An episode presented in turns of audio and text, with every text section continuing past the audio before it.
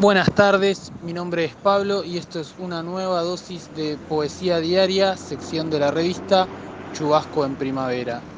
Voy a compartir un poema de la poeta Laura Whitner titulado Volví a tener un limón en la mano.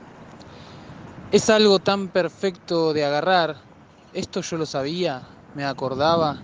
Miren mi mano, se ahueca espontánea y no queda nada en ella que no sea limón lo fresco, lo rugoso, el peso, el perfume terrible, la acidez.